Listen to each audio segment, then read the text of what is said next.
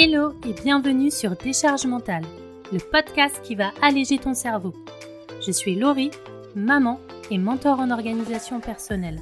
Après avoir fait un burn-out, j'ai mis en place des solutions pour me sentir plus légère au quotidien. Aujourd'hui, je partage mon expérience et j'aide les mamans entrepreneuses à trouver un équilibre adapté à elles pour être plus sereines. Abonne-toi pour ne pas louper les prochains épisodes et prépare-toi à créer ta vie idéale. Hello et bienvenue dans ce nouvel épisode. Aujourd'hui, on va parler de 10 choses à faire chaque semaine. Tout ça, je l'ai inclus dans mon Weekly Reset, le truc qui a sauvé mon cerveau. Ce sont des choses toutes simples, qui ne prennent pas forcément beaucoup de temps, mais qui peuvent avoir un impact énorme sur ton quotidien. Alors petit disclaimer, tu n'es bien sûr pas obligé de tout faire. Je te propose mes idées, mais sois libre de piocher dans ce qui te parle le plus. Alors au programme, on va voir ce que c'est un weekly reset, quel est le meilleur moment pour faire ton weekly reset, et 10 choses à faire chaque fin de semaine en trois parties, la clarté, le bilan et la préparation. Et si tu te sens débordé, que tu manques de temps et que tu rêves d'avoir un assistant personnel, inscris-toi à la liste d'attente de ma prochaine offre, crée ton assistant virtuel que je vais proposer en bêta test prochainement. Et c'est sans engagement bien sûr. Je te mets le lien dans les notes de l'épisode. Alors qu'est-ce que c'est un weekly reset? Le weekly reset, c'est un terme anglophone qui veut dire littéralement réinitialisation de la semaine, ou plus simplement point hebdo. En fait, c'est un moment qui te permet de clôturer la semaine passée et d'anticiper celle qui va arriver. C'est un peu comme quand tu fais ton bilan de fin d'année finalement. Tu peux aussi faire un point journalier, mensuel, trimestriel, annuel ou même de vie. Pour ça, il te suffit de bloquer un créneau dans ta semaine. Tu vas prendre du temps à ce moment-là pour pouvoir en gagner ensuite. Souvent, on me dit Oui, mais j'ai déjà pas le temps, ou j'ai pas envie de perdre encore une heure dans ma semaine.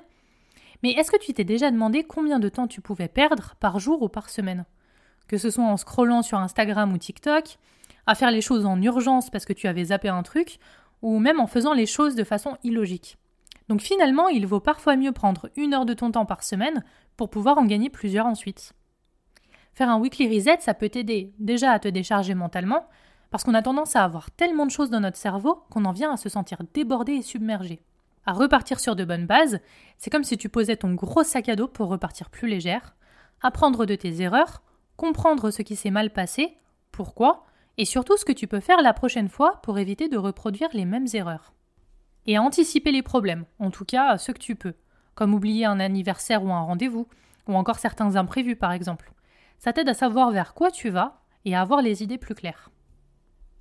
Alors quel est le meilleur moment pour faire ton weekly reset? En fait, il n'y a pas de jour parfait, mais l'idéal c'est quand même en fin de semaine, le vendredi, le samedi ou le dimanche. De mon côté, je l'ai longtemps fait le vendredi, mais ça ne me convenait plus. J'ai mis en place les cafés virtuels et mes rendez-vous hebdo avec mes business friends à ce moment-là, donc je n'avais plus assez de temps pour mon weekly reset. Sachant qu'en plus je travaille le samedi, j'avais l'impression de ne pas vraiment avoir fini ma semaine. Alors j'ai préféré le décaler au dimanche après-midi, c'est un moment que je trouve paisible et qui me convient bien.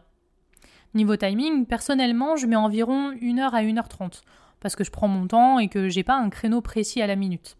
C'est plutôt un moment tranquille chez moi. En fait, tout dépend de ce que tu fais pendant ton weekly reset. Tu peux y passer 30 minutes pour une version express ou une version flemme, une heure pour une version classique, simple et efficace, ou même encore deux heures si tu fais du journaling par exemple. Et tu peux aussi découper ça en plusieurs fois. Faire du tri le vendredi, le bilan de ta semaine le samedi, et préparer ta semaine à venir le dimanche par exemple. Ce sont vraiment les trois parties indispensables, mais tu peux vraiment les agencer comme tu le souhaites. Et donc je t'explique plus en détail tout ça avec les 10 choses à faire chaque fin de semaine. Donc la première partie du weekly reset pour moi, c'est la clarté. Donc première chose, jeter les papiers et tickets de caisse de ton portefeuille. Je sais pas toi, mais je trouve ça tellement pénible d'avoir plein de trucs inutiles dans mon sac. Et le pire, c'est que généralement, c'est relou quand ça nous gêne, c'est-à-dire à, l'extérieur. Et on se dit, quand je rentre, je jette tout ça et finalement on oublie. Là au moins, tu prends le temps régulièrement de jeter les papiers et les tickets de caisse dont tu n'as plus besoin. La deuxième chose, c'est de vérifier que tu as l'essentiel dans ton sac. J'ai toujours avec moi certains médicaments, un paquet de mouchoirs ou des lingettes par exemple. Vis ma vie de maman.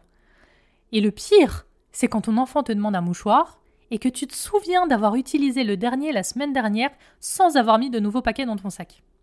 Ce que tu peux faire, c'est de créer une checklist avec tout ce dont tu as besoin. Comme ça, tu n'as plus qu'à suivre ta liste et vérifier que tu as tes essentiels avec toi. Et mon astuce, c'est que j'adore avoir des médicaments en format liquiz, C'est tellement pratique à glisser dans son sac. La troisième chose, c'est de faire du tri dans ton frigo, comme jeter les produits périmés avant qu'ils ne moisissent et mettre en avant ceux qui sont entamés ou dont la date de consommation arrive en limite. Ça te permet d'éviter un max de gaspillage, surtout quand tu as tendance à mettre tes nouveaux produits en poussant les anciens dans le fond du frigo et du coup en les oubliant. La quatrième chose, c'est de vider ton dossier téléchargement. Si, si, tu sais, le fameux dossier toujours blindé. Parce que mine de rien, ça rajoute une couche à ton encombrement peut-être déjà présent, même si c'est du digital. Et clairement, c'est plus facile de trier régulièrement 10 fichiers que de faire un énorme tri une fois par an de 5000 fichiers d'un coup. C'est trop impressionnant et surtout c'est hyper décourageant. Dans la deuxième partie du Weekly Reset, il y a le bilan. Et donc la cinquième chose, ça peut être de noter tes fiertés et tes victoires. Parce qu'on a tendance à se focaliser sur le négatif et à facilement oublier tout le positif. Alors ça te permet de rééquilibrer ta balance émotionnelle et d'augmenter ta confiance en toi. La sixième chose, c'est de jeter un œil à tout ce que tu as fait. Parce que souvent, on n'a pas l'impression d'avoir vraiment avancé, d'avoir fait des choses importantes. Parce qu'il y a un gap entre ce que tu penses et ce qui est vrai. Pour le coup, quand les faits sont devant toi, ça apporte du concret et des données à tes pensées et ton interprétation. Et en plus, ça peut t'aider à faire une analyse pour voir où tu perds du temps, ce qui n'est pas logique, etc. La septième chose, c'est d'identifier ce qui n'a pas fonctionné. La plupart du temps, on va de l'avant sans prendre le temps d'apprendre de nos erreurs et sans comprendre pourquoi elles sont arrivées. Alors on les reproduit et on rentre dans un cercle vicieux. C'est important de tout remettre à plat pour vraiment passer à autre chose. Pourquoi tu as eu telle ou telle problématique? Quelle solution tu peux apporter?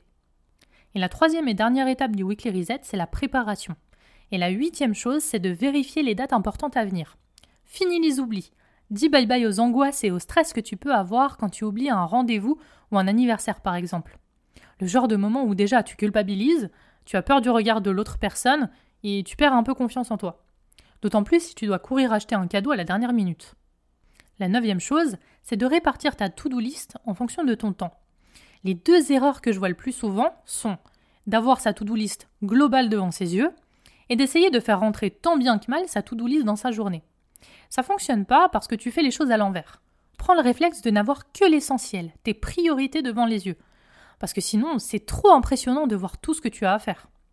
Et définis le temps que tu peux accorder chaque jour, chaque semaine, à chaque sphère de ta vie. Ta vie perso, ton business, etc.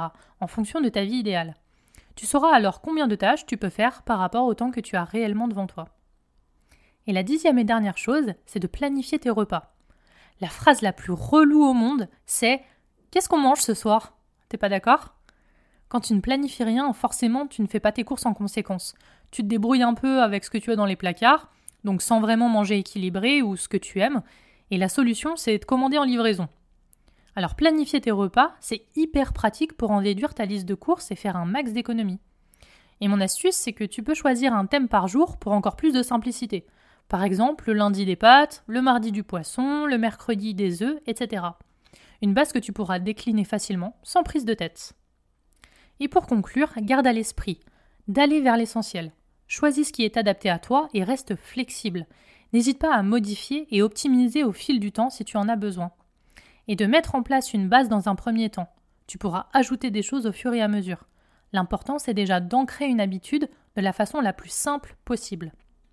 Et si tu te sens débordé, que tu manques de temps et que tu rêves d'avoir un assistant personnel, inscris-toi à la liste d'attente de ma prochaine offre.